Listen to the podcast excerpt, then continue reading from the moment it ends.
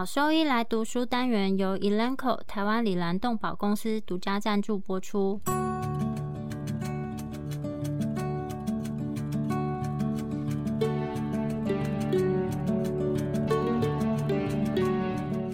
欢迎收听超级好兽医来读书，好读书，读书好，读好书，三日不读书，竞争一定输。眼睛太忙没时间念书，好兽医来读书，用说给你听。我是兽医师林哲宇 Steven。我是兽医师肖慧珍，在这边我们会挑选十个有趣的文章主题，用说的方式帮大家读书。每周一的中午十二点准时更新。兽医师来读书了。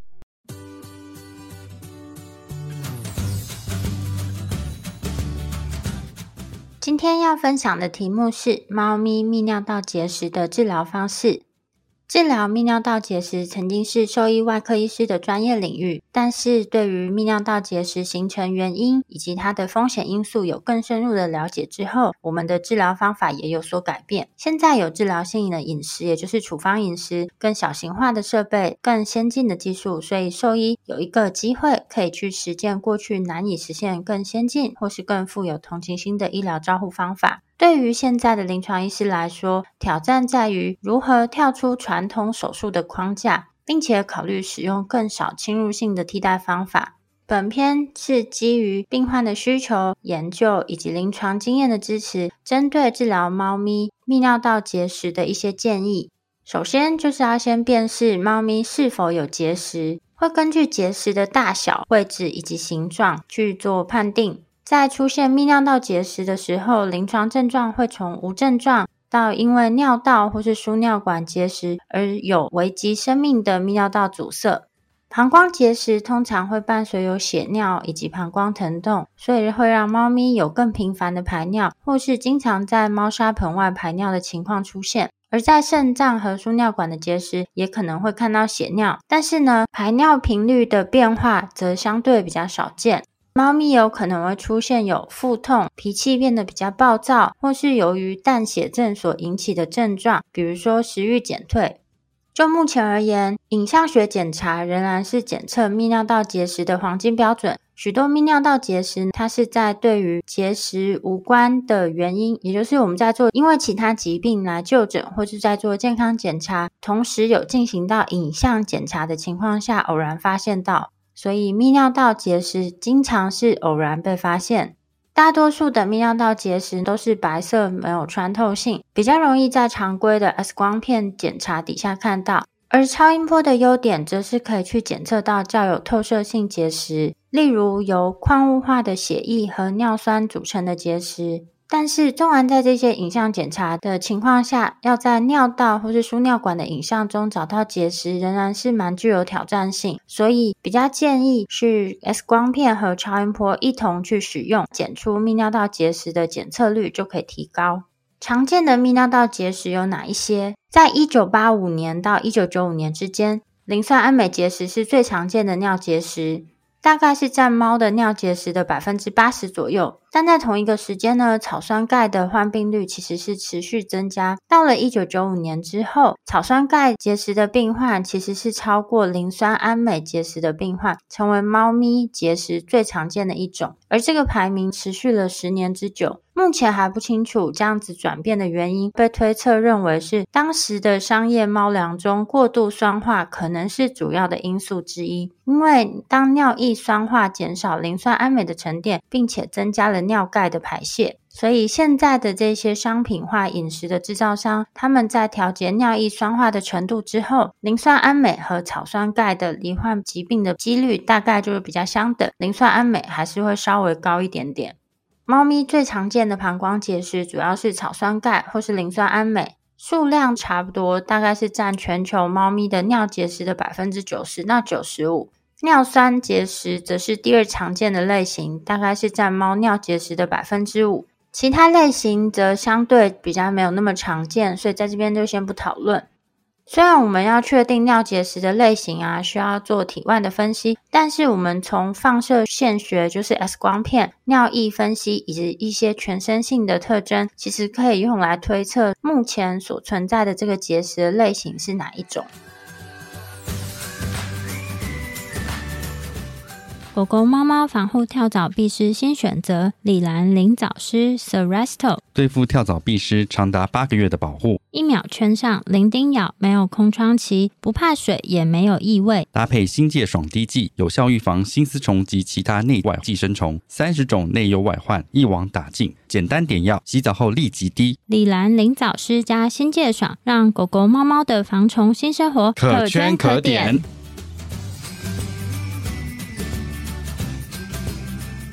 为什么需要在结石移除之前去预测尿结石的成分？因为治疗选择会根据所预测的尿结石成分来进行尿结石去除的方法，以及如何去预防。例如，在某些情况下，使用合适的处方饮食，它可以快速溶解磷酸氨镁结石。另外呢，尿结石的成分也可能是某一些疾病，例如门脉分流的生物标记。所以在结石移除之前，去了解结石的成分是很重要的，可以去最小化后续的不良后果，而且可以去强化我们的预防策略，降低复发的机会。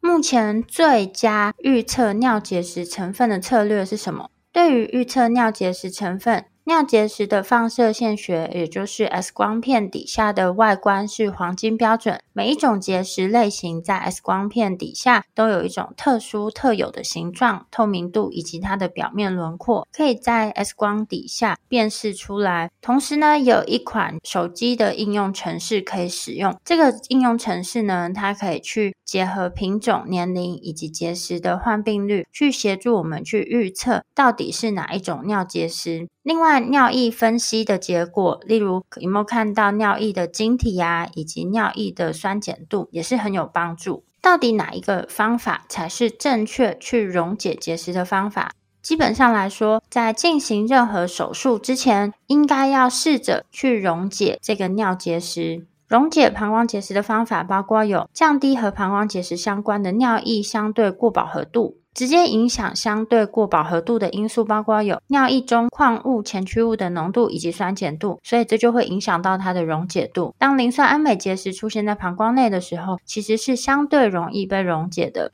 尿酸结石可能可以溶解，但是呢，如果这个病患他是有进行中肝病的话，则通常很难溶解。而草酸钙的结石，它没有办法透过药物或是内科的方式去把它溶解掉。不论是哪一种结石的类型，增加水分的摄取，并且降低尿液比重，都可以帮助于结石的溶解。所以还是会建议喂食罐头或是在食物中添加水。溶解磷酸镁的结石，可以透过喂食限制镁含量的尿酸化饮食来实现。但是尿液酸化则会增加草酸钙结石的风险，所以应该要更小心谨慎的去使用，并且避免将积极酸化尿液作为唯一的治疗方法。在很多的商业饮食都称说可以溶解磷酸镁结石，但是要注意，不应该将这些饮食啊，不论是饲料或是罐头，就是混合搭配使用，因为它具有不同的成分。当给予这个处方饮食作为溶解磷酸镁结石的时候，应该就百分之百只给这个处方饮食，就是处方饲料，或是它相对应搭配的处方罐头或是处方零食。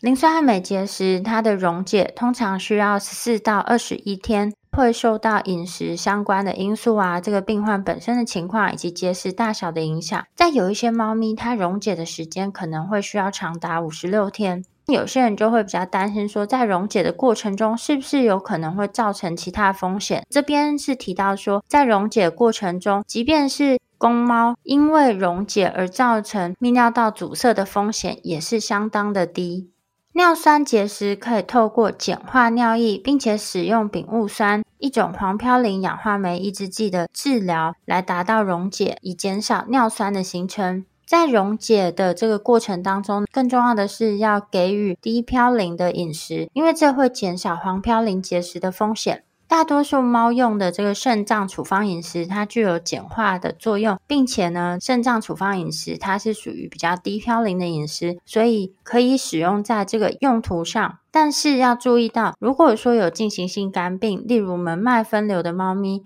除非这个原本的疾病得到很良好的控制，不然他们其实是很少光透过这些药物或是饮食控制就可以达到溶解。而抗生素不应该作为猫咪尿结石溶解的治疗。有时候，猫咪会出现一些疾病相关的临床症状，可能会需要其他支持性治疗，比如说止痛，去缓解它的不舒服感。对于没有办法透过内科或是药物溶解的下泌尿道结石，可以透过其他侵入性较小的方法来去除这个结石。因为结石如果持续存在泌尿道当中，可能会造成炎症、阻塞或是反复感染。通常会建议把这个结石去除掉，在传统上会进行膀胱或是尿道切开的手术移除。膀胱和尿道切开手术可能会伴随有并发症，包括尿液外漏、伤口裂开、出血、狭窄形成。根据研究指出，在狗就有百分之二十的病例，它的结石没有办法完全的被移除。尿道或是膀胱壁内的这些缝合材料，也有可能会变成结石病患未来结石形成的这个基点。对于接受膀胱切开手术的病患进行下泌尿道结石的复发分析的结果显示，有百分之九点四是因为缝合所引起的。在近期的研究报告指出，传统的膀胱切开手术的并发症，不论手术的缝合闭合方法是怎么样进行，大概有百分之三十七到百分之五十的病例报告中是有出现并发症，平均住院时间是四天。而相对于这种传统的手术方式，微创手术则具有更多的优势，比如说比较短的住院时间，以及几乎不需要恢复时间，以及有更少的不舒服感。在小动物里面，对于下泌尿道结石的微创治疗选择，包括有排尿性的尿道水推进、膀胱镜取石、体内碎石术以及经皮膀胱切石术。对于罹患有这些尿道情况的猫咪，经过尝试溶解的方法之后，应该要考虑讨论，并且向家长们提供侵入性最低的方法来去除结石。虽然这些程序呢，有时在技术上看起来是很简单，但是当由没有经过合适培训的人员执行的时候，也有可能会造成严重的并发症。所以应该要转诊给受过正规培训而且经验丰富的专业人士进行。对于下泌尿道结石的去除，可以采用很多不同的方法，但是具体呢，还是会取决于猫咪的性别、存在的结石类型以及结石的数量和大小。所以在考虑侵入性最小的方法来进行结石去除的时候，首先还是会建议避免采用传统的膀胱切开手术。在进行移除结石的手段之前，正确的去测量结石的大小，对于选择哪一个方式来移除结石是很重要的。所以，先采用标准的 X 光片，利用标记来去测量尿结石的大小，而不是使用超音波，因为超音波常常容易高估尿结石的大小，而且也常低估尿结石的数量。那么，预防尿结石的步骤有哪一些呢？尿结石的形成，它会取决于很多种的因素，包括遗传、饮食、水合状态，以及是不是有同时存在的一些疾病。其中的有一些因素，比如说遗传，这个显然是没有办法改变，但是其他因素可以进行调整，并且在预防泌尿道结石复发的部分，可以发挥良好的作用。第一个就是去增加它饮食的湿度，增加饮食中的水分含量，可以帮助降低尿液的比重，进而减少可能形成的结晶以及结石的矿物质饱和度。另外，也可以透过不同种的策略来鼓励增加饮水量，比如说喂食罐头啊，或是在食物当中添加水分，这个都可以帮助减少尿结石的复发。很多猫咪它会根据食物的新鲜度、温度、口味，或是它在活动之后，或是这个容器的形状，它可能会展现出对于水分摄取情况的偏好或是改变。可以透过这几个方法去尝试看看。另外，也可以喂食具有预防尿结石效果的处方饮食，给猫咪这些预防尿结石效果的饮食，可以达到降低矿物质饱和度，减少结石形成的风险。在多数商品化的这些所谓的泌尿道饮食，都称说可以有效预防磷酸铵镁和草酸钙结石，但是其他类型的结石，例如尿酸的结石呢，可能就会需要特定不同的处方饮食，而不是泌尿道处方饮食。同时也会建议提供额外的一些管理方法，比如说在一些反复出现草酸钙结石的猫咪，它可能会需要一些额外的管理方法，比如说尿液碱化，通常会使用柠檬酸钾或是 Thiazides 的利尿剂，那这个可以降低尿液比重，并且减少钙的排泄。总之，这些综合的方法就包括有均衡的饮食、足够的水分摄取，以及定期的回诊确认尿液的状况。这些都可以在预防尿结石复发发挥很重要的作用，同时也可以保持猫咪整体的泌尿道健康。在控制任何同时存在的疾病，也可以帮助去控制尿结石的形成。比如说，在门脉分流的病患，他去结扎他的门静脉分流，或是去治疗他的自发性高血钙症，那这个也都可以帮助去控制尿结石的形成。自发性高血钙症的诊断，它会透过测量离子钙来进行。另外，成年的猫咪很少形成因为感染而引起的磷酸氨镁结石。在一些数据当中显示，增加饮食当中的多不饱和脂肪酸，可能有助于减少尿结石的形成。总结来说，就是要根据病患，然后以及他在 X 光片底下的结果、尿液分析的因素，先去预测尿结石的成分。在进行任何手术之前，都应该要先尝试看看有没有机会去溶解这个结石。而在最终呢，我们选取就是这种传统的膀胱切开手术以前，还是会比较推荐使用相对侵入性较少的这些技术，或是相对微创的手术方式。